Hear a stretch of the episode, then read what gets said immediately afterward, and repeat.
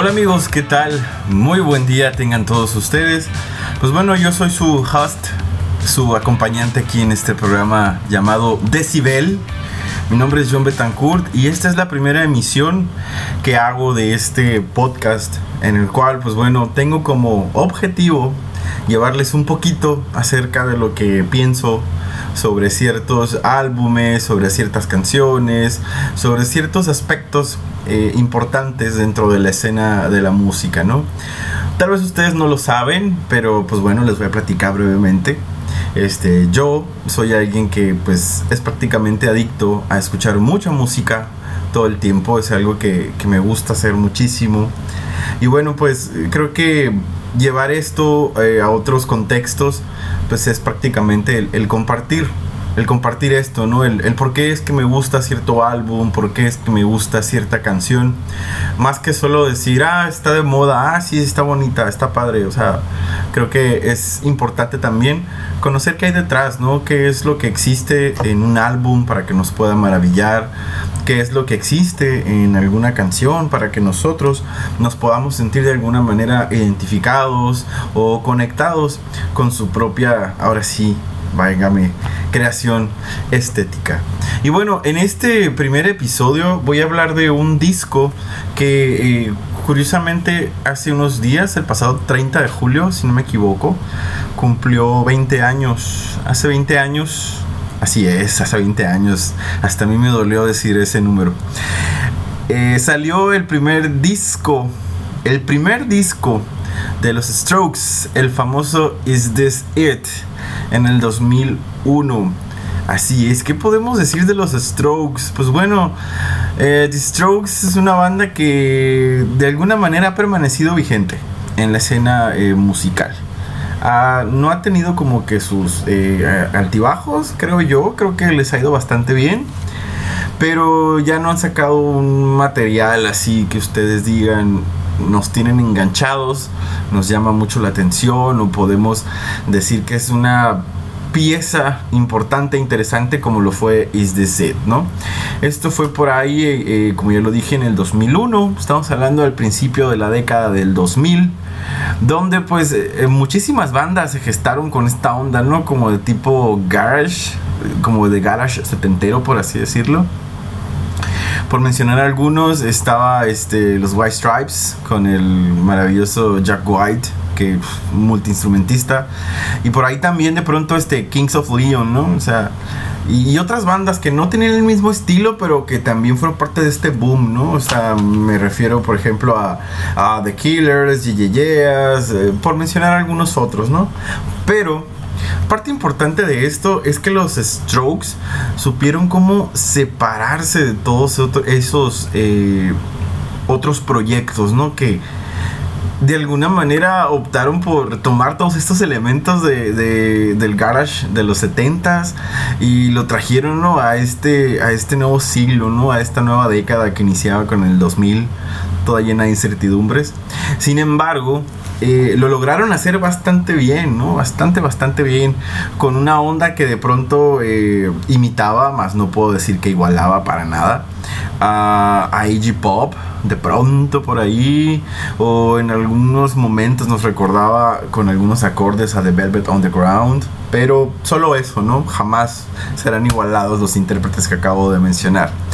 Pero bueno, eh, parte de ese éxito fue la imagen que proyectaban, esta imagen como de tipo, ya lo mencioné varias veces, como de Garage, como de Revival. Eh, los, eh, los outfits que estilizaban tenían mucho que ver la imagen que proyectaban los Strokes en ese momento. El estilo de música, el estilo de música muy interesante, ¿no? Recuerdo que, que su primera carta de presentación o el primer sencillo que yo conocí de este álbum fue Last Night, que... ese riff es, es, este es este inconfundible, es buenísimo. As Night, aunque aunque este humilde servidor prefiere por mucho ese primer corte con el que abren el disco, ¿no? O sea, el propiamente Is This It que le da nombre al disco. Un corte la verdad que es bastante bastante bastante bueno Ya de ahí vinieron otras canciones como The Mother Age, como eh, Someday, eh, aunque bueno, para mí todo el disco vale la pena y hay otras canciones que son como más... Eh, puedo decir que más interesantes, bueno, a mí, en este caso, este Soma o Barely, Legal, que son también piezas muy buenas, ¿no? El disco no dura mucho, creo que dura, si acaso, como treinta y tantos minutos, 40, creo que lo mucho, o sea, no es tan, tan extenso.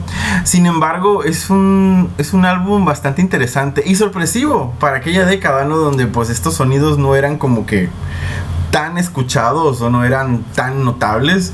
Yo inmediatamente recuerdo cuando vi ese video en, en la cadena de videos, cuando MTV te pasaba videos que vi este video de Last Night y veo a un Julián Casablancas eh, cantando y bailando como, como poseído, como loquito y tumbando todos los instrumentos y golpeando a sus compañeros. Por ahí se golpea con Nick Valenci, luego va la batería de Fabricio Moretti y así todo un desorden, pero bueno, ¿no? Me recordó un poquito al, al, al bufón al payaso que llegó a ser Jim Morrison en su momento. Que sí puede ser que es un personaje importante, pero no deja de ser bufón, ¿no? Igual creo que Julián Casablancas se quiso valer de eso. Sin embargo, pues ah, fue únicamente para crear de alguna manera audiencia o lograr conectar con la audiencia juvenil que pudiera haberse sentido de alguna manera identificada, ¿no? Pero lo importante y lo que destaca aquí es que pese a esos, este, mm, esas estrategias que nada tienen que ver o que poco importan, el disco realmente se defiende por sí solo. Un disco eh, bien elaborado, un disco que tiene lo que a muchos de nosotros nos encanta, que es el sonido del rock. En este caso, un rock, repito, con un tinte de garage. Por ahí suena New York City Cops, que es una, una película, una canción buenísima y que propiamente hace referencia pues a la ciudad de New York, que creo que es de donde son este, esta agrupación, ¿no?